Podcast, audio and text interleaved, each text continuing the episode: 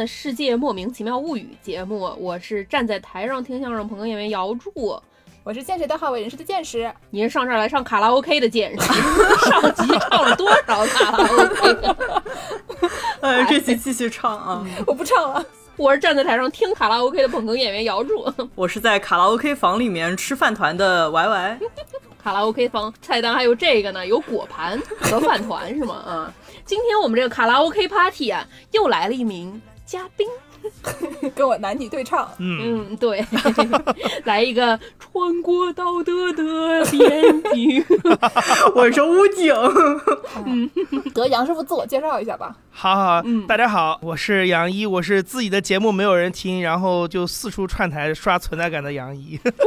为什么你自己节目没有人气？谁说你自己节目都没有人听？怎么回事啊？不是我那去现场收听量可低了，互动回流量是很高，但是我那个去现场收听量可低了，所以就到处串台刷存在感。你就是去别的地方找现场是吧？大家好，我们今天的卡拉 OK 现场来到了去现场的杨一师傅。对对对对。今天我们唱一个什么男女对唱啊？那，我想一下，你们唱一个那个《射雕英雄传》那个是怎么唱来着的？某一哒哒哒哒哒哒，对吧？神经病吧你！我不会粤语，不要跟我说这个。我们今天要去一个什么现场呢？我们今天要去一个这个电视节目的录制现场。哎，电视节目可是很有意思啊！但是我们大家都在美国，美国也没有真的现场给我们去，大家都关门了，所以我们就讨论一下我们以前曾经去现场的经历和感受。没有去过现场也可以聊在家看电视的经历和感受啊！怎么？你说的很对，在家还能干点别的什么事儿吗？唱卡拉 OK，嗯，连线唱卡拉 OK，连线，对对对。哎，我觉得我在你们节目里真的很合适，因为我就是一直会笑，然后。后就是那种罐头笑声，你知道吗？就特别适合哦，领校员儿您是。各位听众朋友们注意了，这次杨师傅给大家赶紧先打个招呼。对对对对，打过招呼。我们上次找那个赵师傅赵志成师傅来的时候，然后我们没录上他最开始打招呼的那一段嗯，播音事故。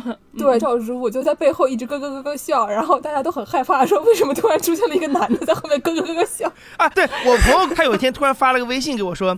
你认识赵志成吗？然后我说怎么了？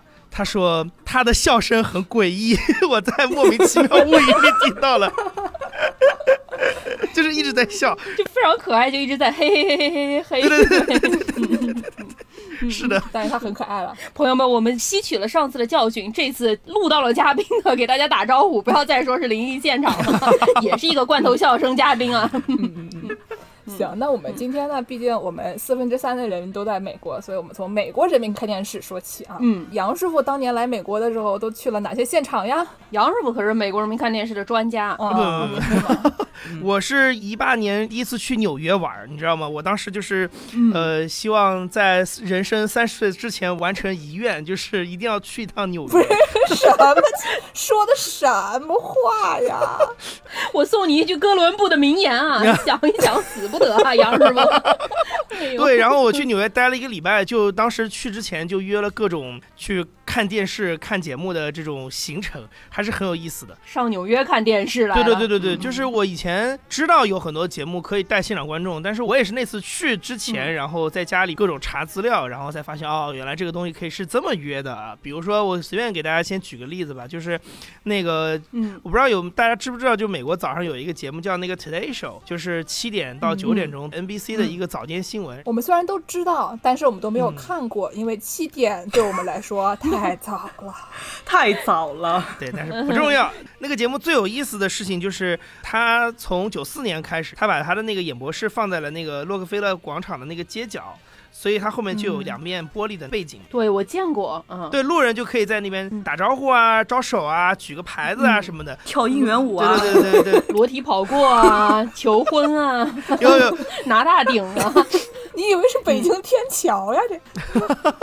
然后他后来就把这个东西发展的越来越成为一个他们节目的特色，就是他们会有很多在现场跟观众互动的环节。所以我一开始就会一直以为说，哎，那个东西就是你感觉可能从那儿走，然后就可以。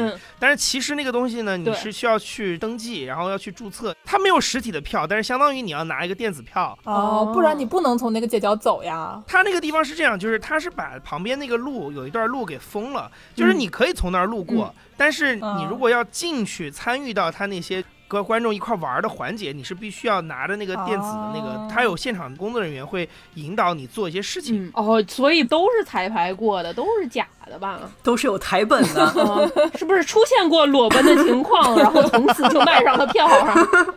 其实还行，它有几个固定的环节是可能需要稍微彩排一下的。我先说我当时去吧，就是说可能去网上先查一下，然后你可以约一个时间。然后呢，因为它那个地方是一个露天的环境，所以其实容量会比较大。但是我印象当中应该是夏天报名的人会非常多，然后秋天、冬天、春天因为冷嘛。冬天的纽约啊，对对对对对，穿一个成人纸尿裤才能不冷。至于为什么就不说了。你那是去那个跨年了吧，朋友？嗯，对，对啊，对对，太冷了，所以就人会比较少。然后我当时因为是十月份去的，所以就还行，然后就比较容易抢那个入场的地方。然后还有，因为他们夏天会在外面办很多那种歌星的演唱会，所以那种演唱会就变成一个粉丝聚会，所以那种票也很难抢。嗯，然后我去的那个时候就还好。那先拿到那张票，拿到那个票之后，我记得好像一大早是大概可能五点半到。哦，对对，一大早五点半发杯狗喝咖啡吗？一大早五点半，那遛鸟下象棋的大爷 不知道还出没出门呢？您就去录土堆兽了，真够勤劳的。就是您见过早上五点半的纽约吗？就是大概那种状态。然后他让你五点半到那儿集合，然后你就先去呃 check in 一下。然后呢，他就有一个通道让你走，然后你走在那个通道的路当中，他就会给你，比如说有一些那种，就是你在电视上看到他那个海报板。它就是现场会有那个海报版的纸，就是你可以自己带。但是呢，他有很多观众其实是没有条件带，或者是没有想到要准备，他就你可以直接有那个粗的那个记号笔，然后你就可以直接在那写。嗯，对，写好了以后就把它裱起来，挂在那个拉面店的墙上，假装自己是个 idol。对，嗯，对，这就什么去看演唱会没有带应援扇，然后抽到了第一排，临时写个应援扇出来一样。写一个应援扇啊，拿一个白扇子过去，现场速写画一个应援扇，你怎么这么厉害呢？然后呢，你就走到那边去。然后可能就要开始在那开始干等，然后他可能得，比如说大概六点多钟的时候，会有一个现场导演过来跟你大家 say 个 hi 啊，早上好啊，然后就给你开始洗脑。就是洗脑的内容就包括说啊，这个你接下来将会出现在电视里啊，然后你看那边啊，主播已经在那边准备了，因为你就能看到那个玻璃里面嘛，就是已经在那准备了。然后说八点半是最关键的时候，因为主播会走到我们的这个圈里来跟大家握手。对对对对对。啊，我以为洗脑是那种就是理发店开门之前 让他出去做广播体操，然后要说一段话，然后给大家洗个脑，要努力工作，勤奋勤恳。对对对对对，有的有的有的有的有的，然后他就会说啊，那个你们在电视上出现啊，动作一定要大，然后说像我这样招手，因为美国人特别自嗨嘛，就他基本上语调到那儿了，大家就非常配合在那边啊，就开始叫，一大早的怪不容易，怪不容易，真的怪不容易的，就而且我特别觉得就是从洛克菲勒旁边走的那些司机跟路人，每天早上看到这一幕，你知道吗？就是啊，我有一个感觉，就是在东京的时候，经常会有一帮的人，就是。有一个 Mario Kart 的一个活动，就是一帮子基本都是白人的这个游客，然后呢，他们就穿上那个马里奥赛车里面那些各种各样的角色的那一身衣服，就它是一个 onesie，就是从头到脚就是穿成一个马里奥，或者你穿成 Yoshi 那个小恐龙或者什么什么的里面的各种角色，然后你就开一个赛车，正儿八经的赛车，然后他们就会一个赛车队，然后就在东京的大街上就这么开。然后你第一次看到是觉得说哟挺有意思的，等到你看到第十八次的时候，你就想这帮人是怎么回事？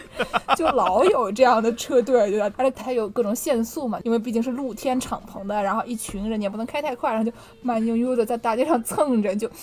我现在有一种就是我家狗第一次见到电视的感觉，非常的困惑，不知道我听了什么什么。对我上网一搜，那玩意儿还颇贵，将近两百块钱一次，有病不啦？谁干这个呀？冬天的东京也是得穿成人纸尿布才能坐上那个。哎，对，然后呢，我自己觉得，因为我后来我待会儿会说，就是我也去了别的节目录制，我觉得 Today Show 的那个嗯是特别开心的。嗯他因为你在户外，所以他不嗯拘束你。然后呢，你观众跟观众之间，刚才说的那种，哎呀，你也来呀？从哪儿来呀？哦，从巴黎啊，刚跟这个老公度了蜜月啊，然后那个落到纽约就先来玩一玩。然后就早上五点钟起来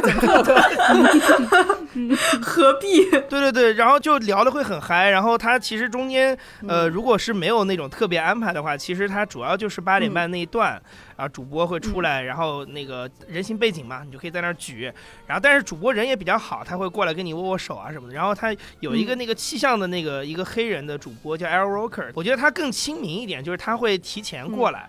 他会在外面跟大家玩很长时间，就是什么手拉机的，对对对对对对对 空次郎啊，对 对对，对对对就是特别，他会嗯。一个一个握手，一个个握，然后给你拍照，所以就是气氛会特别好。啊，不是，可是你想象一下，每天都跟五十个路人握手并且拍照，这个工作也非常的辛苦。对。我，有一个问题啊，所以你们这些听众的功能是什么？就是跟今天一样，也就是去做这个人形罐头笑声。他是这样，因为就是说，第一是他那个现场观众在那个节目里是一个嗯。特色，比如说他好几个小时吧，他八点钟的那个时候，他会一开始片头的时候就会放一些嗯，观众的一些祝福，什么啊很开心到纽约来呀、什么什么，然后或者是那种私货，比如说什么啊妈妈生日快乐，什么就是会放那种视频，啊南京烤鸭最好吃。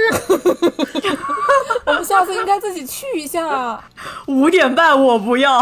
我们下次去淘宝公司外面自己举一排“南京烤鸭最好吃然后就是见习卡出来给我发钱，还握手见西卡，对他那个东西就是会六点半的时候会提前录一下，啊然后呢，所以就是那个是一个功能，还有就是人形背板，然后还有就是说，如果他在户外有一些那个，比如说他把那个场地搬到外面来，然后嘉宾也在外面，就是在外面聊天的话，嗯。他那个气氛会会非常活跃嘛。说到气氛活跃，我想到一个事儿，就是嗯。以前听那个《跟宇宙结婚》的时候，刀老师说 他去看电影，然后呢，嗯。就是说看着看着，就是看到一个什么重要的场景，然后前面一个大嗯。妈，就是那种怎么说呢，他们亚特兰大的黑人大妈那种嗯。非常自带气氛的大妈，就站起来，然后指那个屏幕，回头跟其他的观众说：“This is is what I'm talking about。”真的是活跃啊，活跃！我一直觉得美国观众特别有意思，就是他的那个代入感特别强。”探雄很高。嗯，对美国的那些阿姨们真的很厉害，就是张嘴就来啊！对、嗯，阿姨们就是那种烦不了了，老子上了，袖子一撸就上了。哎，而且其实戏也特别多，就是嗯也是那次去，然后我去另外一台的那个《早安美国》，就 ABC 的早上的节目，看到一个黑人大妈，可有意思了。就是那个导播其实就当时就是只想跟他提前沟通说，哎，我会让那个摄像给你拍一个镜头，你就表现的嗯 exciting 一点就可以了。结果那个镜头到他那时，那大妈就整个就，哎呦我的妈呀，就开始各种挤眉弄眼。合着在三温暖里出来的东北大妈。哎呦我的妈呀！然后那个导演就直接过来，就让会上的低调一点，正常一点，就说你只要正常一点就可以了。然后那个大妈整个就是嗯超级入戏，不能自己啊。不能自己不能，挺有意思的。就感觉其实我们经常看那种 drag show 啊，就是看那些就是男生扮演成一个那种男大姐们，然后扮演成那些嗯看起来非常花俏，然后动作非常夸张的那些人，然后一开始就觉得说戏真足啊，然后但是你仔细一想，他扮演的那些人，他们本身戏就很足的吧，就是确有其人呐、对，一扮演美国人一看，哟，二表姑是你们二表姑？对，二表姑你妆挺浓啊。对呀、助攻是不是也去过一个什么华纳的电视 tour 啊？对，上次是 Y 来，然后我们俩就一起去参加了一个华纳兄弟影城的 Studio Tour。哎呦，洛杉矶有好莱坞，真厉害。对，它就有点像环球影城的那种，就是非常工业化的。它一边在拍，然后一边儿它就开放给游客去看。嗯，这个好像是靠近 Burbank 那儿有一个，就是华纳兄弟他自己的好几个大的那种像飞机仓库一样的那种摄影棚，然后他收声儿也什么也在里面。然后这个华纳兄弟影城里面拍了很多很著名的剧嘛，比如说什么生活大爆炸，对吧？然后还有对，然后 Ellen Show 也是那边，哦，艾伦秀也是他们那边，然后《生活大爆炸》的衍生剧《Young Sheldon》小希尔顿也是他们那儿拍的，好像还有什么《Shameless》也是他那儿拍的，叫什么《无耻之徒》。无耻之徒，对嗯，我们去看的时候，他就有的部分是你得坐在那种高尔夫球小车上面，然后经过不能打扰别人工作嘛，但是他就会跟你说啊，这个舞台是在拍什么，那个舞台是在拍什么啊，你看这个停车位是这个明星的专有停车位，就会我不知道我为什么要看这个，但是 也可以吧，也行，嗯嗯嗯也行。然后还有就是它也有一些比较布置好的展厅，让你进去可以体验的，比如说它有一个像是 DC 漫画的一个展厅，你可以去看一下。对，还有什么蝙蝠侠的车啊这种样子的。对，然后还有什么外景啊？比如说他那个华纳兄弟，大家如果看过华纳兄弟的影片，就是他有一个非常著名的，是一个那种铁的水塔，上面贴一个华纳兄弟的标儿，那个标儿就在这个影城的这个园区里面。然后它里面还有一些外景，比如说有一个纽约街头吧，我记得就能看到以前在拍有些电视剧里面，它就出现这个纽约街头，实际上就在这个勾勾拉里拍的。勾勾拉，勾勾拉，在洛杉矶的勾勾拉，在洛杉矶的勾勾拉，哎，对吧？然后它有一个哈利波特的一个展厅。就是跟环球影城的那个哈利波特不太一样，环球影城那个相当于是哈利波特主题的乐园，它这个是一个哈利波特电影的展厅，就穿过什么衣服呀，还道具啊之类的，嗯，对对对，它有一个像骑自行车一样的那个扫帚，你可以骑在上面，然后后面是一个绿幕，它就在你前面放一个电视屏幕嘛，然后就告诉你说这个绿幕上面会给你 key 一个什么背景，然后下面还有个鼓风机给你吹着，对对对对对对对对，然后就好像在飞过，然后你就要演嘛，对，你能从你扫帚前面的小屏幕。看到你这个绿幕合成的这种，你在霍格沃兹城堡之间骑着扫帚飞翔的这种场景。但是这个美国朋友们的这个戏精啊，大妈二表姑不是一天养成的，二表姑也曾经是二表姐呀，对吧？这些二表姐们就从小戏就很足，骑在那扫帚上，我的妈呀，要撞到我了，然后 非常厉害。忽然想到那个，就是也是哈利波特，就是那个伦敦的那个国王十字车站里不是有一个商店嘛，然后那门口就有一个假装可以推着车进去的那个拍照的地方，然后我每次站在那个地方旁观大家拍照，特。特别有意思，就是大家会戴一个那个围巾，然后就呼往后一扔那样，对对，然后不停的去抓拍那个镜头，然后我就觉得，你就想着这个地方可能每天得重复一千次这种动作，对对，你就想那个住在比萨斜塔边上的人，每天能看到五十万个人 扎着马步朝旁边推着两个手，有远近各不同啊。我以前有一个兴趣爱好是去那个卢浮宫门口，卢浮宫门口不是有那个玻璃金字塔嘛，然后所有人都会站在一个那个方的一个混凝土的一个东西上面。然后就跟那个那玩意儿拍照，然后所有人都是这个动作，就是手捏起来。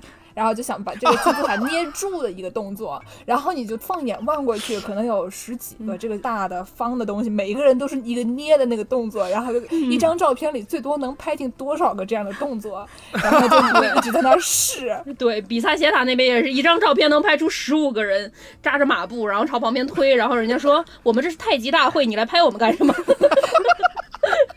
说回刚才那个哈利波特展厅啊，它里面还有一个分院帽，就是哈利波特不是有四个学院吗？大家可以分院。当时我跟 YY 师傅去，经历了。还是他人生经历中最尴尬的一次对话，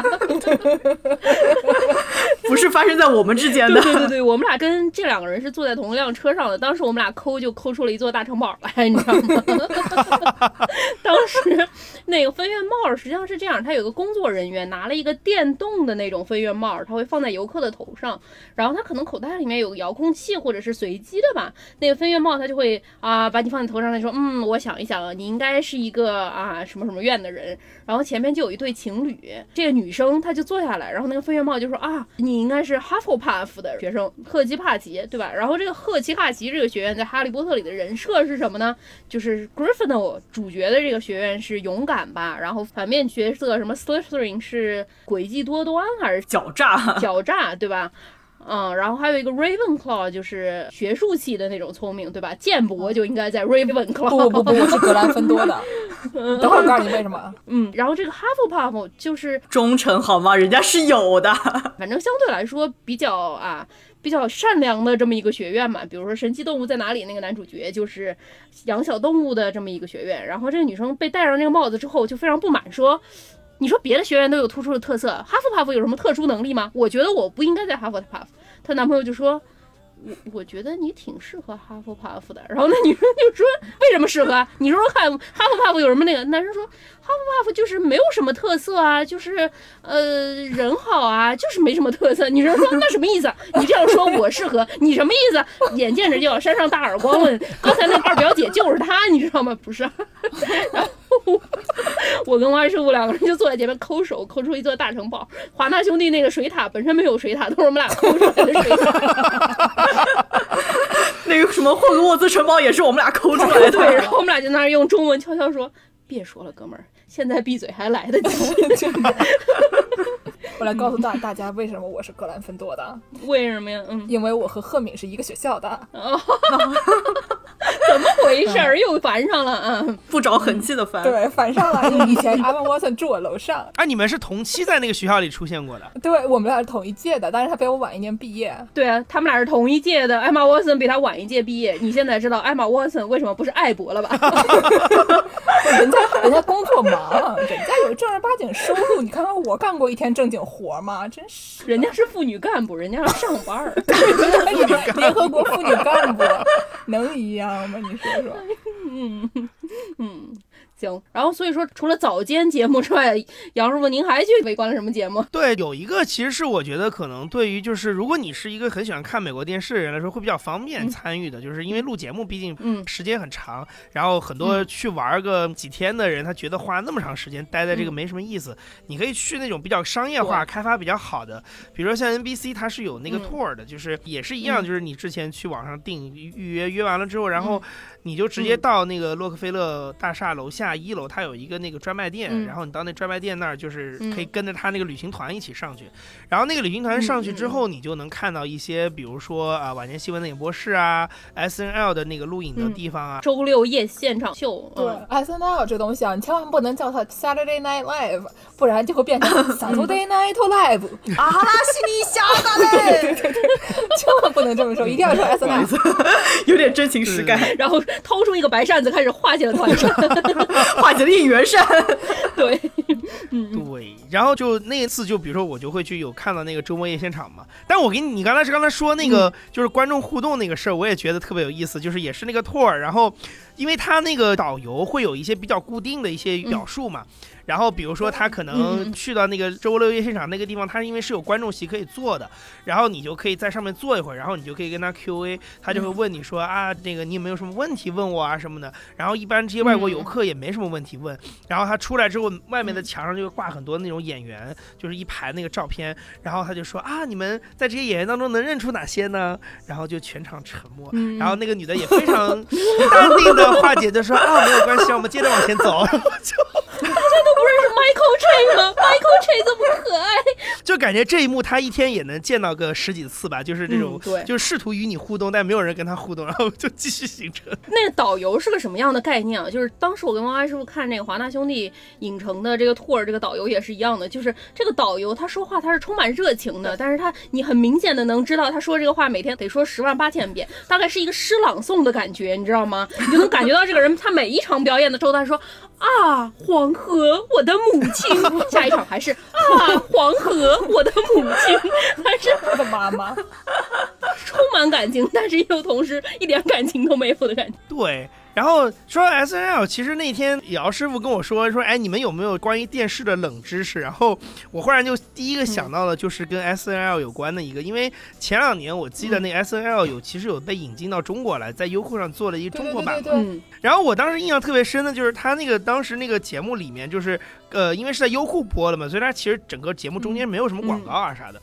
但是它其实还是跟那个美国的一样，然后就是在那个中间会就是弄一段那个过渡，那过渡就是他拍一个演员从台上走下来，然后走到化妆间，就是这一路上，对对对对对，会有一个那个镜头。然后，但是我后来当时看的时候，我就觉得特别有意思，因为就是这就是个冷知识，就是因为这一个几秒钟的这么个桥段，它的设计其实在美国播的时候是有它的功能性的。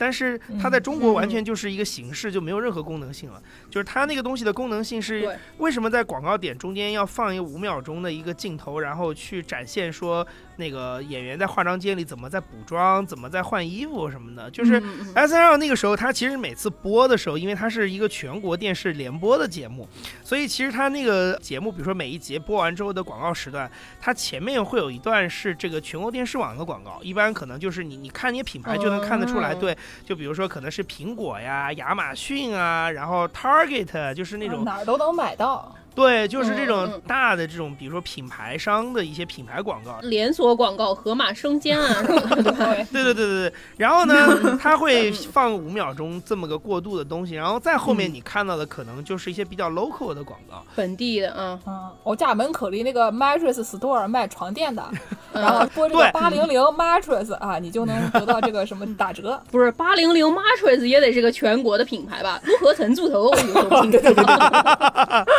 我我觉得它比较典型的，你分辨那个地方广告的特点，就是一个是它有的时候会有非常具体的电话，然后另外如果是卖车的广告，它会有那个比较具体的打折的信息，比如说最近那个 holiday season 嗯。会有折扣啊什么的，它会告诉你说你要去某一个 dealer 去买啊什么的。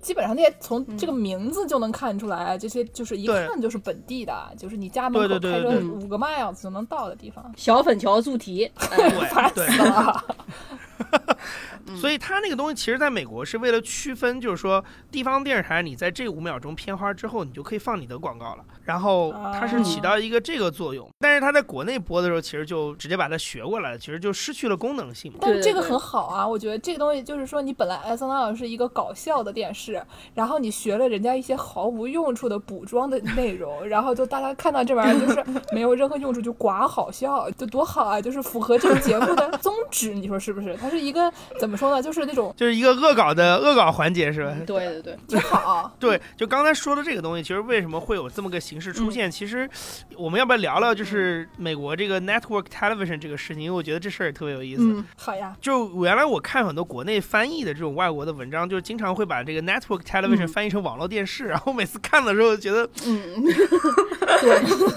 对，因为 network 电视出来的时候，网络还是一 你的网上邻居的年代，根本也不是。拨号上网 ADSL，network television 其实在美国的语境里，其实包括日本也是一样，就是它其实是一个电视网的概念，就是说在嗯。古早以前，就可能半个世纪以前，就是电视刚出来那个时候五六十年代，然后呢，你其实看电视的渠道没有现在那么多丰富的，又可以网上看，又可以嗯。cable，有是。就有线电视，又可以卫星，没有，它其实只有那无线一种。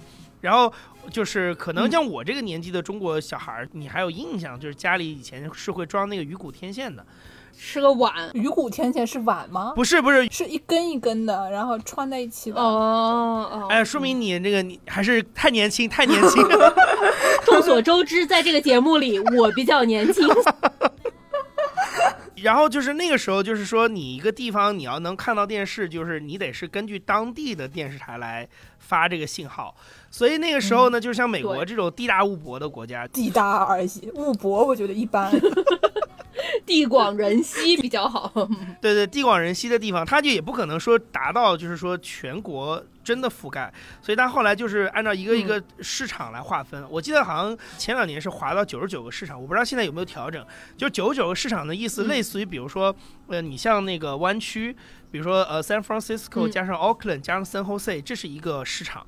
它就是一个嗯电视网，对一个电视网的全国总部来说，就是它得保证全国嗯核心的大的市场，我得有信号覆盖，那它就会需要去借助这些对地方的电视台帮它去落地。那地方电视台其实也有需求，嗯就是它需要那么多好的内容嘛，因为你一个 local 的电视台，其实你的人才跟钱都很有限。没得钱，跟我们一样啊，没得钱。对对对对对对，那你是不可能说啊，我如果我想做一个 S N L 这样的高质量的节目，这么多优秀的喜剧演员是不可能说为了一个地方台来做节目，所以他就需要全国电视网来帮他做这样的节目，然后卖给他们，所以它其实是一个互利共赢的事情。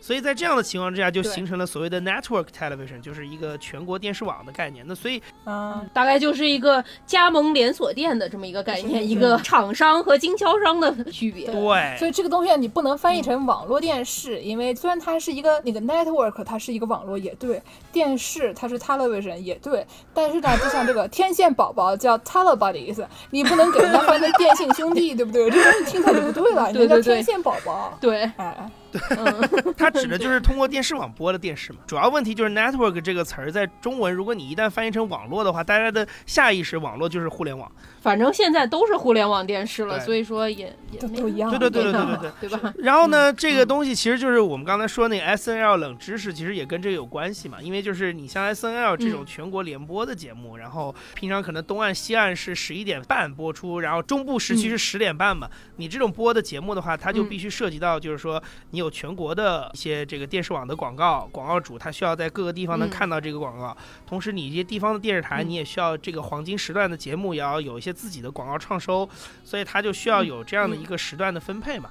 然后就是全国的广告跟地方的广告要分开。我觉得可以了，我觉得差不多了，已经不好笑了。我作为一个前记者，我觉得我有工伤了，不要再讲了，不要再讲了。好好好，可以可 没有以。开玩笑，因为之前最开始不是写了一个单子嘛，然后我们就想说，这个东西看起来比较严肃，然后我们就决定在中间，就是一旦开始严肃了，就派我出来就是砸场子。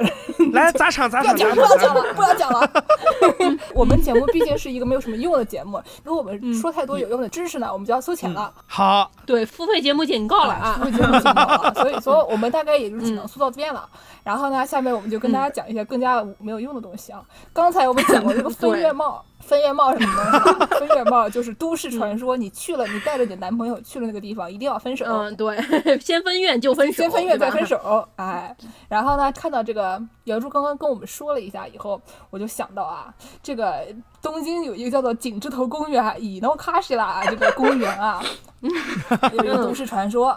就是说呢，就是说在景之头公园一起坐鸭子船的这个情侣必定分手，大家一起对唱过《越过道德的边境》，情侣也得哎，分手。对对对对，这个东西呢，我最开始是对在一个非常著名的电视节目啊，这时候就说到日本人民看电视了，就是这个一个著名的电视节目叫做从周一开始熬夜，给自由卡拉尤夫卡西，嗯，叫什么月曜夜未央咱们这个节目已经说了啊，很就说了好多遍了。我们三个主播每天都说不看电视，不看电视，但是只看这 一遍。对对对对对。对对对对 然后这里面呢，就采访了一个小哥，这个小哥叫做大森君，嗯，然后大森君呢，就是为了证明这个都市传说不是真的，他先跟他女朋友去坐鸭子船，然后呢，他又去算了命，去算了塔罗牌，然后想证明说，你看我命应该很好，我们俩不会分手的。嗯。然后去之前就说，对。啊，我就只要不抽到死神就可以了。结果他就抽到了死神，月曜是一个被综艺之神眷顾的节目，他说什么不灵就是什么来。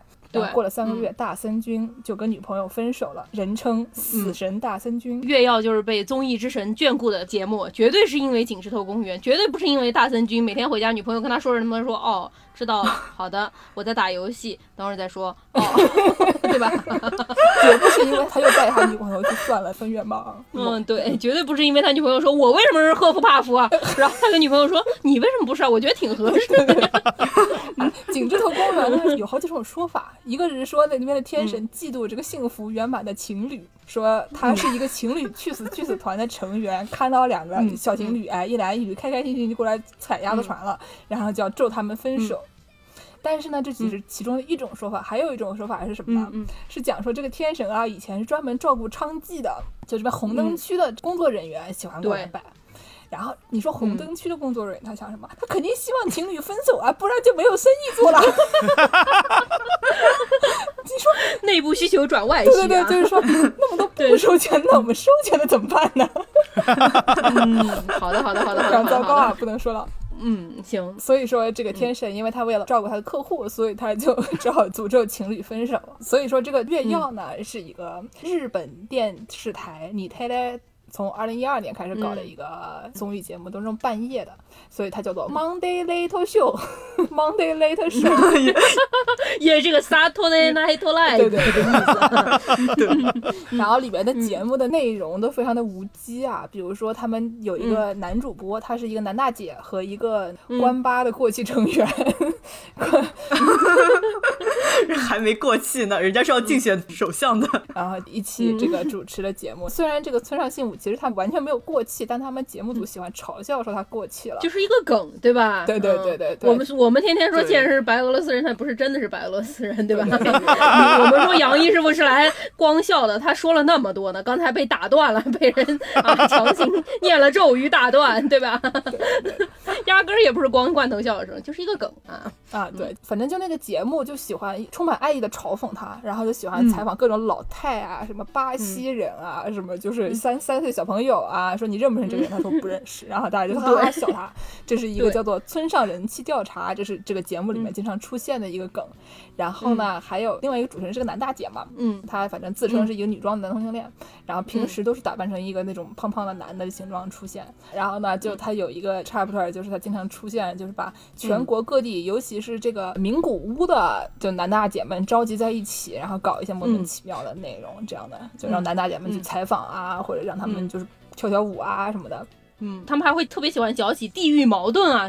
他们专门把一个南京人和一个北京人搞在一起，说你们讲讲看哪边的烤鸭最好吃。对对对对对。然后比如说南京人说我们南京鸭子最好，北京人说我们北京鸭子最好，然后他就给你拿出两根羽毛，然后你们就一闪而过。南京人、北京人就要认哪只羽毛是哪只鸭子的，对吧？这是北京鸭子羽毛还是南京鸭子羽毛？认不出来，你就说南京烤鸭最好了，你就晓得啦，我实力，对吧？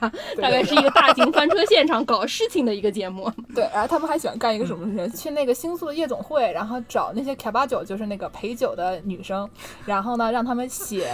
顺口溜写川柳，写打油诗，对打油诗。对，然后他们的打油诗经常就是关于秃子，就是说他们的这个顾客有的男生就是他脑袋已经秃了，然后他们就写一些充满爱意的嘲讽这些秃子哥们儿的这些笑话，然后他们就会派一个秃头的摄影师去采访他们，什么心思活络的很，不像头皮一片死水，大概这样对对对对，就全都是这些东西。你要说这种节目，我倒是想起来美国有一个很扯的节目，就是我不知道你们看没看过，有可能你们在 YouTube 上看过那个片段，就是美国有一个谈话节目，然后它有一个那个亲子鉴定的那个环节。哦，我知道，我知道，我知道。不 是你这个都已经不是周六夜现场的范范畴了，你这已经快要进入。老娘舅，南京零距离，哈哈，对吧？对对对，南京有 还有一个搞这种市井小事的一个电视，有请当事人还是什么的？哦，对对对对对对。那个节目其实后面有冷知识的，就是他其实那个环节很简单，就是一个谈话节目，然后先找当事人一方，然后他指认说啊，这个孩子没有爸爸，对吧？然后我认为这个男的是他孩子，然后就要节目组帮他们做亲子鉴定，然后当场公布这个是不是嘛？刚才那个节目我想起来叫发枝仙草哦，发枝仙草。法制现场。哎，等会我们还要讲老娘舅鉴定 DNA 那一段啊，就是什么给那个等 DNA 结果，那爸爸发一个凳子或者发个什么玩意儿，就是那种砸起来非常有节目效果的。然后如果说不是，还有当众在那砸，然后就扇起耳光啊什么，就是二表姑和二表姑父是怎么分手的，就是怎么分手的。就是一个黑人的女的，然后在那边就开始扭扭起来了，开始扭屁股啊，然后 就那个反应也是一个非常戏剧性的。对，嗯，然后那我们继续再说一说刚才这个有福卡西所属于的这个日本深夜档节目，嗯嗯。啊，今天 Y Y 往上网一搜啊，然后就开始在群里讲说，你说这个日本这个经常你说什么早上凌晨三点钟给你写个二十七点，然后你就看着看着就已经看不懂这到底是怎么回事了。对他一天是三十个小时的，对他竟然突破了人类极限。对，别人一天只有二十四个小时，他还能搞三十个小时。爱因斯坦啧啧称奇，相对论不再管用啊！世界第五大奇观，谁去摁住他的棺材板？对，啊，是怎么回事呢？嗯，这东西听说以前台北捷运的内部也用这种时间制，因为他们那个运行时间表，你经常过了十二点以后，你还是其实你的 schedule 是在这整个今天的这个时间段里面运行的。比如说今天的二十四点以后，你还是在这一轮里面的。但是呢，你如果日期改了以后，就会变得很麻烦。然后他们有的时候会出现很多错误，所以他们就把这个时间干脆一口气就全改成了今天的。今天从六点开始到三十点结束。昨天我跟熊美玲去牛肉面馆，然后他看到一个牌子，上面写早上十一点十一 A.M. 到十二 A.M. 他说这什么店？啊怎么每天就开一个小时？不是我，我有一个问题，这个你跟熊伟玲就是你开车还是他开车？当然是我开车，他有没有感到十分害怕？他每次都十分害怕。熊贝林好惨。嗯，刚才说那个中国大陆的铁路也有把那个晚上六点钟开始当做一天开始的时间，然后就相当于把这个时间反过来，就是不是加六个小时，是减六个小时。嗯，呃，再减八个小时哦，从晚哦晚六点钟是十八点，就是减六。你看，已经困惑了起来，已经困惑了起来，已经困惑了起来。爱因斯坦啧啧称奇啊。但是反正就是跟这个三十小时制是有点像的，就是你把这个时间吧前后扣一扣，然后从这个点开始说，我们就从这儿开始当零点算一。嗯，然后呢，这个深夜档啊，还有很多也是丧心病狂的节目，比如说我们大家都很喜欢看的这个《人间观察》综艺。哦。对。您看这是巴拉一体，模拟塔里就 monitoring。然后呢，这个里面的内容啊，我的个妈妈！我见过最好笑的是。可能六个人一起整蛊一个人，然后呢，嗯就是说他进了电梯以后，突然大家开始报数，啊，就我看过，我看过，那段，我看过那段，我看过那个，然后就还会一人唱一句歌，太有劲了。对对对对对，或者是玩词语接龙，对，然后就 peer pressure share peer pressure，然后逼这个人唱歌，特别好笑，就是一逼一个准，对就是哎呀，做整人节目真的做不过日本人，日本人是太对大街上突然一帮黑社会朝你拿着棍子跑来啊 什么的，嗯对，但他有一些比较糟一点的，什么如果在海滩有漂亮女生问你能不能帮她涂防晒霜啊，嗯。然后你老婆出去别的地方，然后就突然来一个女的问你说能不能帮我涂防晒霜，嗯，真的是。哦，还有那个跟你回家的那个，你也最得一 day 的是吧？这个东西特别难读，反正也是深夜的，然后基本上都是东京台没钱，然后呢就想说那我们怎么办呢？对吧？嗯我们就也没钱，所以我们就弄点打车费，看看怎么样能嗯讹到路人给我们录节目。所以他就是在路边上看到那些中介没有赶上的人，然后说我给你点钱打车回家，然后我跟你回家录像怎么样？然后就这样还骗到了很多人啊！我觉得深夜节目可能就是一个播客的这么一个概念吧，实在是没有钱，只好想办法 让各种各样的人来上节目，实在买不起罐头笑声，只好想办法让各种各样的人上节目上来笑，对吧？我想到那个美国有一个哥们儿做的一个播客，就是给陌生人打电话，然后一每次打一个小时，也是类似的。我的妈呀！对，对，然后他这个跟你回家这个节目，然后还会去嗯搞一些那种特殊活动，比如说去澡堂，然后采访老头老嗯太太，去那个澡堂给老头老太太买顿饭，然后跟他们回家。然后还有什么嗯去什么夏天海水浴场，然后在海嗯水浴场跟人聊天，然后跟他们回家。就看看你家里长什么样，也不是跟你回家干什么，就拍一拍，对吧？呃，对，拍一拍，然后再一边跟你路上跟你聊天，然后回家了以后嗯。拍拍你家里是什么样子的，然后看看你家里面的有什么细节可以挖一挖，然后经常嗯就是会挖到一些莫名其妙的人，比如说这个人他其实是一个一直都没有红的演员呀，或者说这个嗯人跟他的什么前男友有什么不为人知的过去啊之类的这种非常嗯深夜情感系播客节目的概念。嗯，万峰老师电波怒汉的概念。嗯，对。哦，还有一个节目，深夜档节目，就是毕竟我们经常把自己的播客名字读错，读成什么呢？读成《世界奇妙物语》。对，嗯俗称有尼猫。有尼猫是这个，就是富士电视台九零年开始姥姥们还没出生的时候的一个节目。然后呢，它还有一个更早的原型，反正也都是这种有点。恐怖的、有点吓人的那种，就是都市传说系的东西啊，嗯就不像我们正儿八经就是一些莫名其妙的知识。不是人家深夜节目都能请上木村拓哉上节目呢，咱们节目能行吗？咱们节目要加油啊！画什么饼？你给谁画饼？你在人家扎斯的炮的人面前画什么饼？真是的。啊，不不不不不，我们也请不来他，我们也请不来。杨世话真的想了一下，说嗯，可能请不来。不是，要不这样吧，你们哪天真的请来了，你叫我去做罐头笑声，啊，对对对有 特名的有那个杠铃般的笑声。对对，然后你叫他给我握个手就可以了。对对对对，对，就说到这个日本电视台啊，我们都知道日本是一个就特别喜欢各种可爱事物的国家，对吧？那各个地方都会有一些吉祥物，那电视台呢肯定也要有吉祥物了。那可不。我，们熟悉的呢，东京电视台是一个特别喜欢放动画片的，也是很莫名其妙的电视台。对。就是所有电视台都在放国会大选，东京电视台在放天妇罗怎么炸？最好吃，四十五度角，拿上量角器往里扬。对，那说到这个东京电视台的吉祥物呢，就是一个和我们熟悉的东京名产这个东京巴纳纳一个相似的一个哦物种，叫娜娜娜，嗯就是一种香蕉的概念。就放了这个香蕉呢，那肯定要给你这个说一点这个香蕉的是怎么来的。怎么来的呢？香蕉是树上长来的，不知道吧？本期的世界莫名其妙物语就到这里为止。这个那那那怎么来的呢？就是跟我们以前说的这个夏洛的网啊，这个故事有异曲同工之妙。什么呀？找了一个蜘蛛给他写推荐信，是，就这个那那那原本呢是这个东京电视台中食堂套餐中的甜点，嗯就是在快要被吃掉的时候，嗯被写了推荐信，然后就成了吉祥物。怎么回事啊？他就是那种强行补一个背景故事啊，就像那种好莱坞的群众演员演一个尸体，然后想说这尸体怎么样演的情感丰富，躺上想说这个人死之前实际上有三个姐姐、八个哥哥什么的，都是强行补出来的。对，就要丰富人物这个细节啊。然后这个娜娜被写了推荐信呢，然后就一举进化成了吉祥物。然后又变成了什么？究极进化成了东京电视台的正式社员。嗯，我看了一个网上的一个小视频啊，就是东京电视台真的给这个香蕉拍了一个小片子。然后呢，他就讲说这个香蕉它曾经也是个甜点，然后呢本来差点要被吃掉，然后就跑了，他就挣脱了这个命运的束缚，资本主义的锁链，他就跑了。嗯，然后跑了以后呢，就出去就是打工。体验人生百态，不是这像话吗？这是人话吗？挣脱了资本主义的束缚，成为了打工人，这话是人话吗？对。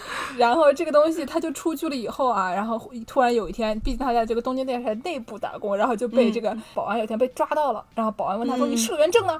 然后香蕉说：“哎呀。”我没有社员证，然后就被扭送到了这个派出所，不是扭送到了社长这个社长办公室，攻读学校。对，然后呢，到社长办公室，大家都讨论说拿这个香蕉怎么办？然后社长说：“你看这个香蕉还是挺有进取心的，这样吧，我们把他给他当正社员。”社长一看，哟，精神小伙，让他多活两天吧。对，还会开屏呢。然后呢，就让这个精神小伙当上吉祥物了。以后就就给他起了个名字叫娜娜娜，然后就就是一个励志故事。然后还他还有一首歌，这个这个香蕉，它又还有一首这个主题歌。我们可以在节目最后给大家放一首这个主题歌。行行行，那我们日本人民看电视说的差不多了，我们下面再接着说说我们我们中国人民怎么看电视。哎，姥姥们怎么看电视？对我们美国的姥姥、日本的姥姥都说完了，中国的姥姥们是怎么看电视？那我们就从我们最喜欢的这个 CCTV 七开始说起吧。哦呦，怎么样？因为 Y Y 讲说 CCTV 七是唯一一个不放新闻联播的 CCTV，这话你也敢说？审查员警告，审查员警告啊！那我们先让杨师傅说，杨师傅对这个 CCTV 七有什么感情没有吗？对对对，跟你们刚才那个还真能接得上，因为那个你刚才说那个娜娜娜，她的那个东京台就是七台，对对，是娜娜，对，所以那个娜娜娜的一个固定的一个姿势就是弯着个腰做成一个七，对对。然后那个央视七的话呢，我的感情就是，它虽然以前是个专门播少儿节目的频道，就是也有农业节目，也有少儿节目。他有少儿节目啊？哎哎，来来，给你们讲冷知识了。我现在觉得杨师傅是我们的姥姥。带来个顶针，带来个老花镜，然后边穿针边跟我们说啊。杨师傅明明跟我们一样大，然后就感觉说话这个非常像姥姥，循循善诱。来吧，杨姥姥，说吧。来来，CCTV 七，它当年九五年刚开播的时候，它是跟五套、六套。和八套这四个频道是一起的，那可不嘛，连着的五套六套，你猜中间那一套是第几套？然后那个时候就是专业化频道嘛，就是体育嘛，然后电影嘛，然后八是电视剧嘛。那七呢，其实当年是一个大杂烩的频道，就是它一开始的名字叫少儿军事科技农业，所以它有四类节目要在这里播。所以那个时候，农广天地致富经这个值可能每天占到他节目大概三四个小时。哇，这么多！对对对，专门是农业节目大概是三四个小时，然后另外就是军事的节目，就是专门给部队里的人看的嘛。然后少儿节目当时是那个时候的动画部，因为那个时候开始要做这种国产动画片嘛，所以他需要有很多的版面去播这些东西。大风车吱呀吱悠悠地转之类的之类的，对，唱上了。今天的卡拉 OK 开始的有点晚。对，所以它其实那个时候这个频道是一个就是内容非常丰富的一个东西。然后它是后来经过了好几次，比如说先把这个科技节目拉出来，变成后来的十套。然后又把这个少儿节目拿出来，变成后来的十四套。十套是科技节目，说小朋友走路走着走着没了，怎么 三天之后发现地上有个坑，掉进去了。走进科学，走进科学。哎，走进科学这节目，我记得好像也是那个时候七套开播的时候才有的。不能再说咱们国内没有深夜节目，我觉得走进科学就应该是一个深夜档的节目。我觉得杨师傅介绍完了以后，我觉得我懂了。以前 CCTV 七就是一个世界莫名其妙物语。对，所以为什么那么热爱？对，少儿农业军事科技啊。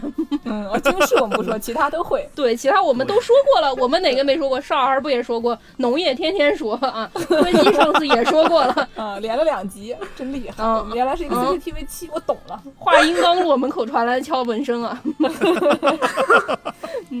是，那除了这个 CCTV 这种国家级的电视呢，我们南京小孩呢还会看一点儿南京本地的节目。还对啊，嗯，我们小时候呢、最喜欢看的有一个很有名的《蓝镜邻居离》，后来那个光头就去带人家什么相亲啊，什么都可以啊，哎对。对对对吧？嗯。嗯，虽然心思非常活络，头上却一片死水的一名先生。嗯。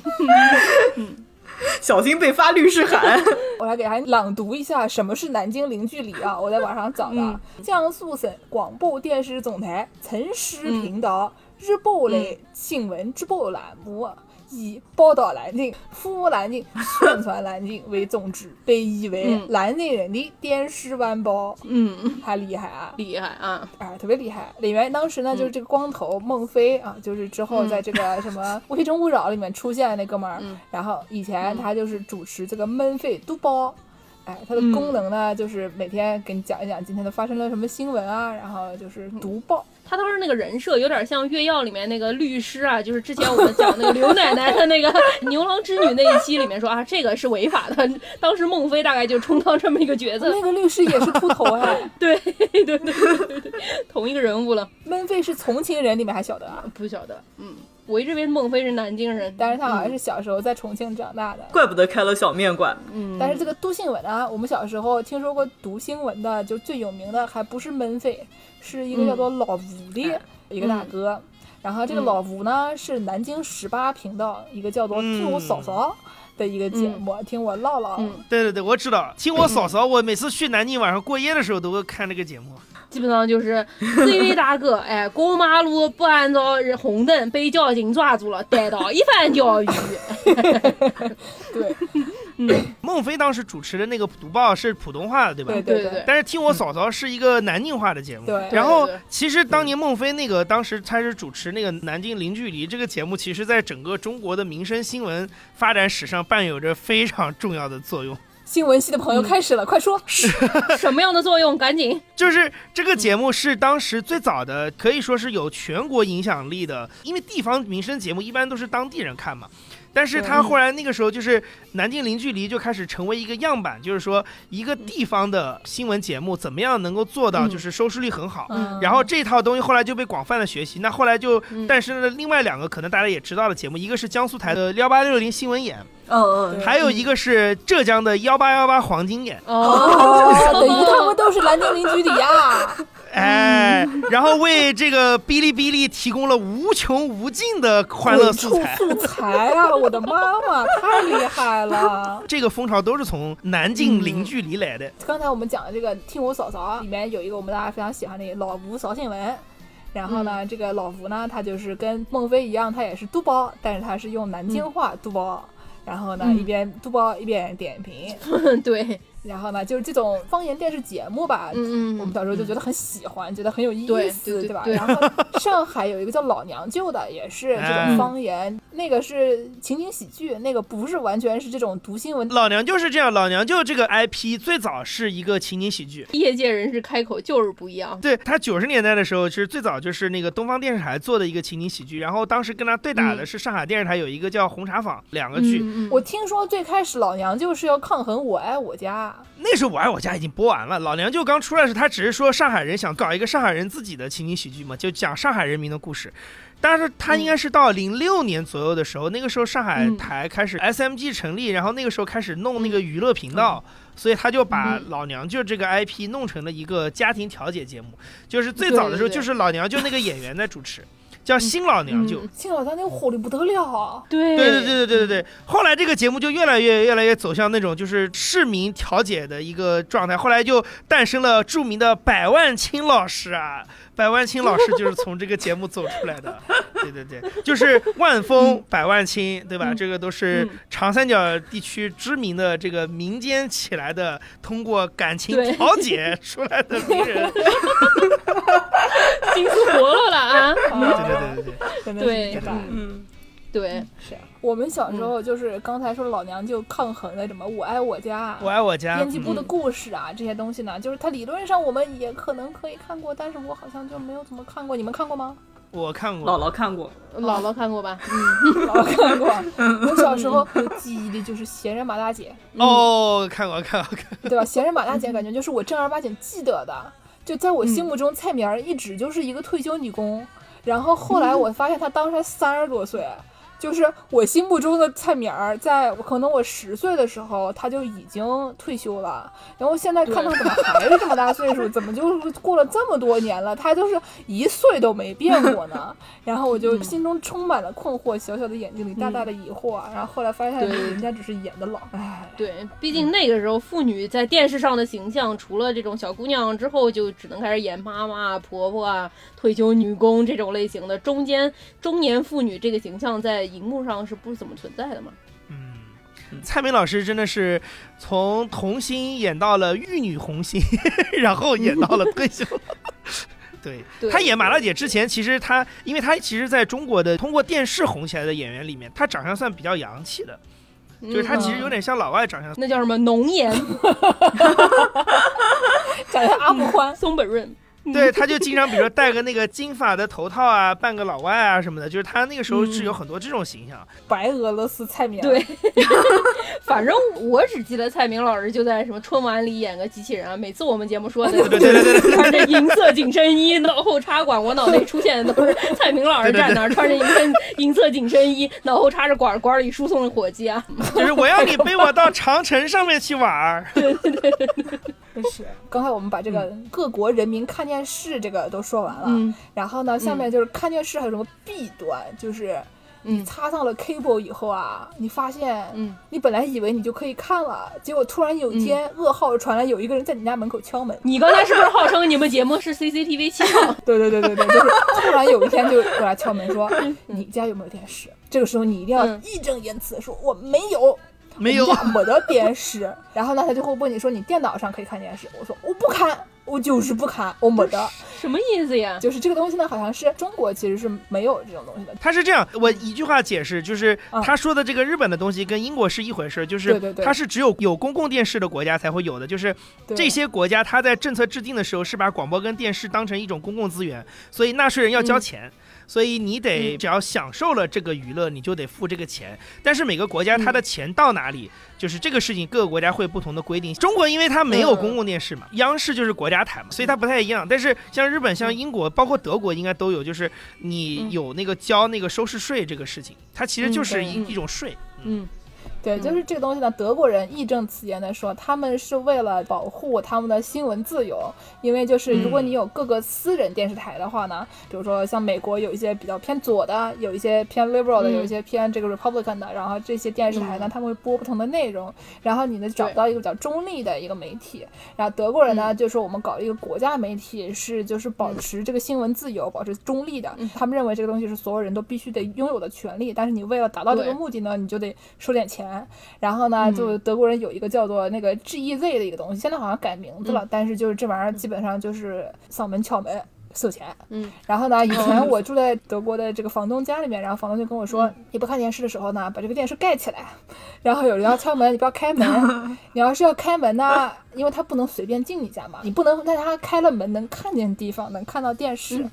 然后呢，嗯如果他问你们家有没有电视，你就说没有，反正我们照看，反正你说没有。这就是一个我小时候过暑假在家看电视然后，我妈要回来了，我就赶紧把电视盖起来，然后我妈回来说你有没有看电视？我说我没有看电视，然后上去摸一把，摸一把，摸一把，然后我实际上已经提前用冷冻的包子冷过了，所以说是冷的。我妈就说大夏天电视为什么会是冷的？于是还是被打了一顿。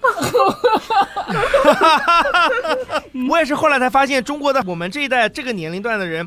有好多人都有这个经验，就是怎么跟电视机这个冷却技术斗智斗勇。对，而且我妈有个特别厉害的，就是当时那种大屁股电视，它不是一个不规则形状的吗？她能拿一块方布给它盖上，并且折出棱角。然后，所以到时至今日，我现在都有一项特殊技能，就是你给我一块方布，我能给你把一个电视盖出一个正方形出来。太可怕了。嗯然后呢，就是说刚才我们说的这个英国、日本和德国，可能还有其他的国家都有这种，就是国家电视，然后他们要收税的这么一个东西，然后就整天上门撬门，哎，撬门就是市民不堪其扰，因为大家都不想付那个钱，对不对？那怎么办呢？日本人。以前 NHK 有一个职员叫做立花孝志，他在二零一三年成立一个政党，当时叫做不支付 NHK 收视费党。然后就他还角逐了这个就是地方议会选举，然后就是还很火，因为大家都不想交 NHK 的这个钱嘛。然后现在这个党呢叫做保护人民免受 NHK 侵害党，从 NHK 手上保护我们的国民，简称 N 国党。然后就是它是一个正儿八经的政党，这个政党是一个在日本就是被承认的一个正儿八经的政党。然后这个东西它的唯一的目标就是我们要废除这个日本放送协会，就是 NHK 这个收钱的这个制度，我们不收钱，就是不收钱，就是不收钱，不管我我的妈呀！然后他会发一个贴纸，然后贴纸上面就写了他们这个保护人民免受 NHK 侵害什么的一个贴纸。然后呢，就他就出去就宣称说，如果你们在家门口贴上这个贴纸，NHK 的人就不会来找你。福，这是一张符。对，就是。然后 NHK 发表了一个这个郑重声明，说我们会来的，我们不管的，我们这个贴纸你怎么贴都没有用，我们还是要来的哎的。呦，我的妈呀！嗯，是，反正这就是一个跟看电视收费相关的冷知识。真的没有用，朋友们，你想想这知识能有什么用？就是 不，日本跟德国已经客气的了。你知道，英国是我记得我那个时候上大学的时候，我那个大学老师就跟我讲过，他们那个时候就是嗯英国是直接开一辆那个信号车到你的那个社区里面，他会根据频谱去扫，就是这个社区里面有多少台电视什么，他是能测出来的。哦然后，所以那个时候我老师跟我讲，他的经验是，只要有人敲门，他们直接把电视扔出去，因为买一个二手电视，二手电视很便宜的，但是你去罚那个款很贵，所以他们就直接把 电视扔出去。砸着人怎么办？以前的电视砸死人呢，我的妈！太危险！得大方块儿。这一栋楼的居民大家都商量好，大家一起从西边的窗户推，西边就不走人，然后西边慢慢推推推推推推推，一楼的朋友们就没有了西边的窗户。哎我觉得我们现在介绍的知识已经不是没用的知识了，我们介绍的是犯罪的知识，这要被扭送攻读学校的。以前是有害的姿势，在这里，我们严正的向大家声明啊，千万不要把电视往外面乱扔，容易砸死人。哎，不过这个东西现在已经过时了，因为你现在家里那个都是装机顶盒嘛，你买电视机的时候，其实就已经跟你的那个机顶盒什么都绑定了，所以这已经是个过时的知识了。对，对，然后你可以不买机顶盒，你就买一个什么光看流媒体什么的，就你光看什么 Netflix 啊、什么亚马逊啊那些东西，就你不看 cable 就也没关系。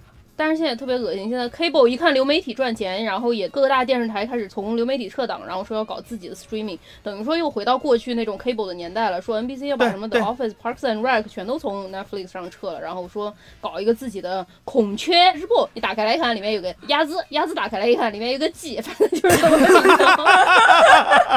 哎呀，啥都别说了。这些梗啊，不能急了。嗯行，那我们讲差不多了，我们今天也讲了嗯挺长时间的了，介绍了好多电视。嗯，介绍了电视有关的无用知识啊，有的时候太有用的，你可以追着杨云师傅听去现场，叫他在去现场里慢慢给你讲。最后我这个要代表我跟我朋友哎，再次表达对你们节目的热爱。你哪个朋友？我们认识一下。对，可以可以可以，他真的很喜欢听你们的节目，非常重视然后。某播客主播连忙 摆清关系，是他非常喜欢听你们的节目，不是我，不是我特别喜欢，没 有没有，没有开玩笑的。因为他一直跟我讲说，你为什么不能像莫名其妙母语一样做博客呢？人家做的节目都有意思啊，雅姿雅姿都有意思啊。充满了欢乐，每天都是鸭子。我就很希望能把刚才杨师傅这个手势也录进来啊。对看起来非常的像是这种在早上五点半录 morning show 的时候的旁边那个大妈会做出的手势。好的，好的，那感谢杨师傅的参与，嗯，感谢三位。他还做揖了，开始了，哎呦，行，那结尾给大家放一首刚才咱们说过的这个 n i t e l 的呐呐呐之歌，还是那么呐，我也不知道。嗯，就是那个孙燕姿那个呐呐呐呐呐呐呐。哦，我又开始唱 KTV 了，我不能再唱了，再见。等一下，嗯可是那玩意儿也不能是孙燕姿的吧？那玩意儿不是 Beatles。我我在说什么？